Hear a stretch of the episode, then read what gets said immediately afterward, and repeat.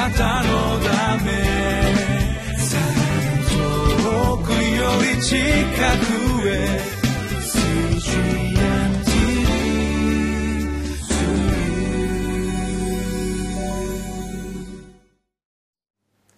皆さんこんにちは。ニューヨーク東京の加藤伊作です。今日は10月の11日木曜日。聖書箇所は詩編の99編1節から9節。タイトルは私たちが礼拝する神は抗議と許しの主です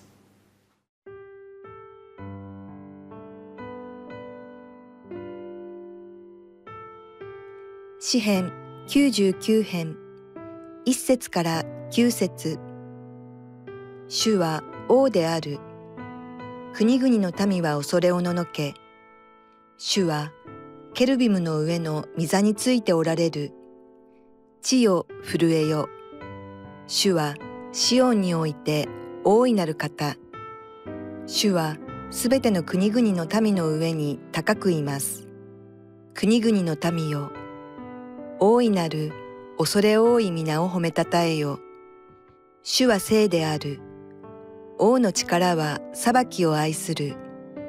あなたは公正を固く立てられた。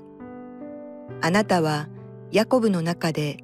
裁きと正義を行われた。我らの神、主をあがめよ。その足台のもとにひれ伏せ。主は聖である。モーセとアロンは主の祭司の中に、サムエルは皆を呼ぶ者の中にいた。彼らは主を呼び、主は彼らに答えられた。主は雲の柱から彼らに語られた。彼らは主の里しと、彼らに賜った掟とを守った。我らの神主、あなたは彼らに答えられた。あなたは彼らにとって許しの神であられた。しかし彼らの仕業に対してはそれに報いる方であった。我らの神、主をあがめよ。その聖なる山に向かってひれ伏せ。我らの神、主は聖である。主は王である。国々の民は恐れおののけ。主はケルブムの上の御座についておられる。地を震えよ。主は王である。というふうに書いてありますけれども私たちの主は神であり王である、えー、神であるってことはですね私たち、まあ、よくこう聞きますし、まあ、聖書にそのように書いてありますけれども王であるっていう言葉えー、なかなか馴染みがないなと思いましたけれども逆に私たちにこう分かりやすいなというふうに思ったわけです、え、神も王も絶大な権限を持っています、えー、私たちの目にとってですねこう 分かりやすいのは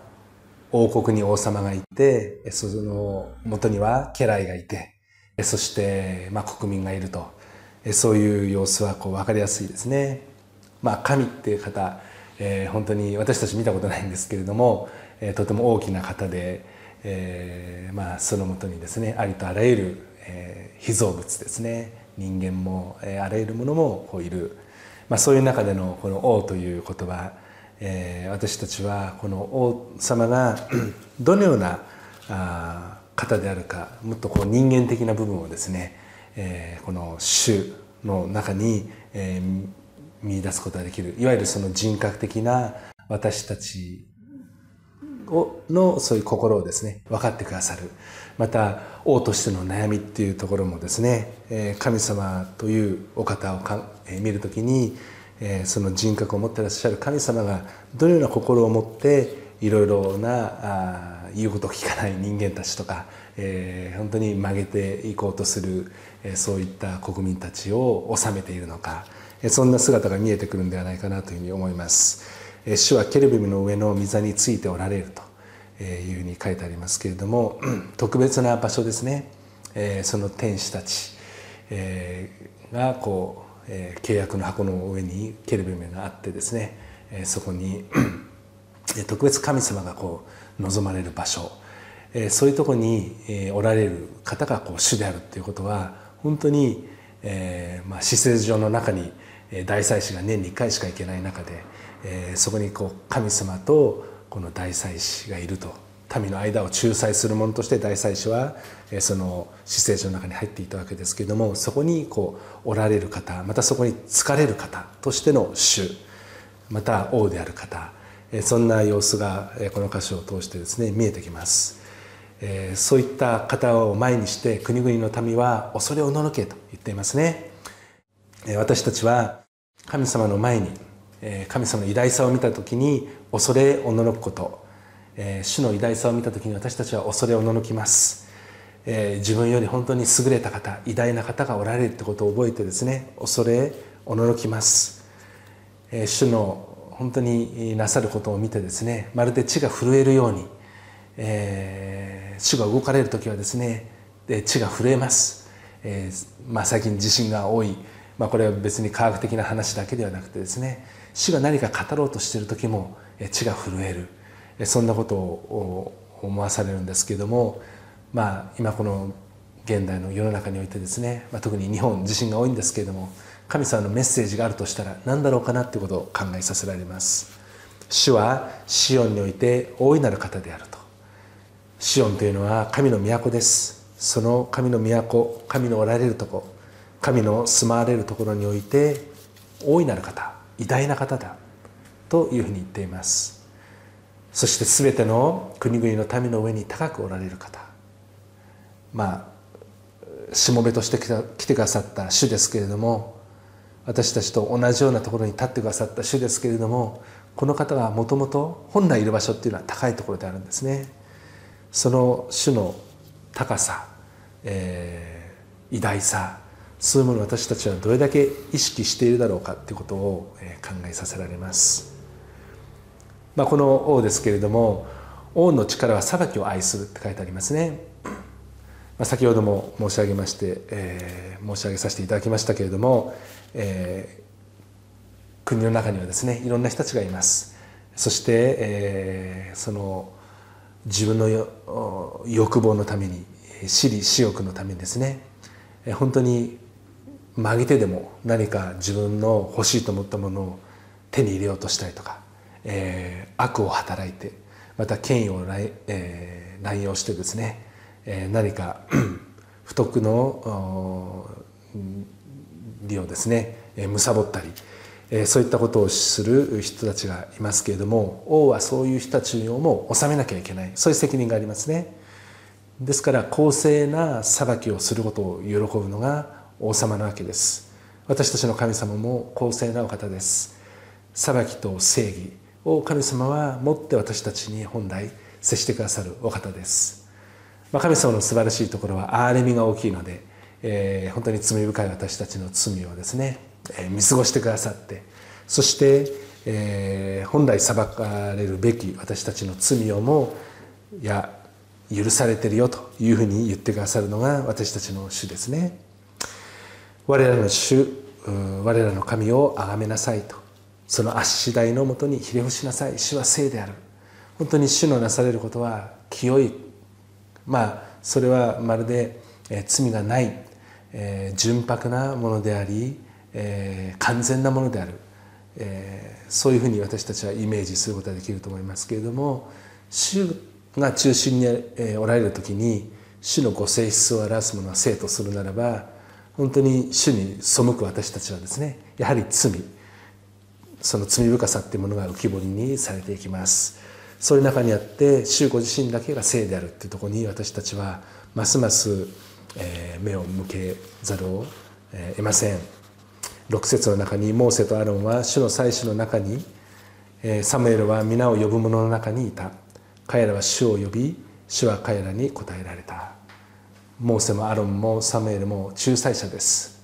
神様と民の間に立ってそして民のいろいろな要求を神様に伝えまた彼らはですね神から言われたことを預かった言葉として予言として民に伝える者たちでした。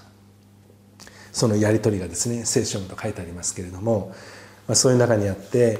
民のですねそのかたくなな心に対して主はですね何度も何度もえーこれが正しい方法だと。でかたくなであるあり続ける民に対しては分かった。じゃああなた方がそうすればいいんだと。でもそれによってはこういう報いがあるんだよっていうこともですねちゃんと知らしめている。それやはり神様は公正な方であるがゆえにそれをきちんと民に、知らしていらっしゃったんですね。主は、雲の柱から彼らに語られた。彼らは主の諭しと彼らに賜った掟とを守った。と書いてありますね。ですから神様はイスラエルの民に諭し掟を語られてこのようなことを守りなさいと。いうチャレンジを繰り返し繰り返し伝えられていたわけです。その憐れみ深い神様、えー罪を犯して、えー繰り返し神様に背く民に対して、えー彼らの罪を許してくださった神様。私たちに対しても同じようにああ自分たちも本当に神様の御心に反したり、えー自分がいいと思うような道にばっかり行ってしまう私たちに対していや許すよと。イエス様のもとに来る私たちに対してですねそのような優しい言葉をかけてくださる公義の神様でありますけれども許しの神様でもある正しいお方、ね罪を、えー本当に喜ばないお方でありますけれどもでも私たちが素直に神様の前に出て罪を告白し悔い改める時にその罪を許してくださる神様。この神様を私たちは礼拝し、えこの日をですね喜んで歩んでいくことができたらなと思っています。私たちの主は私たちの礼拝をまた賛美を受けるにふさわしい方礼拝されるべきお方です。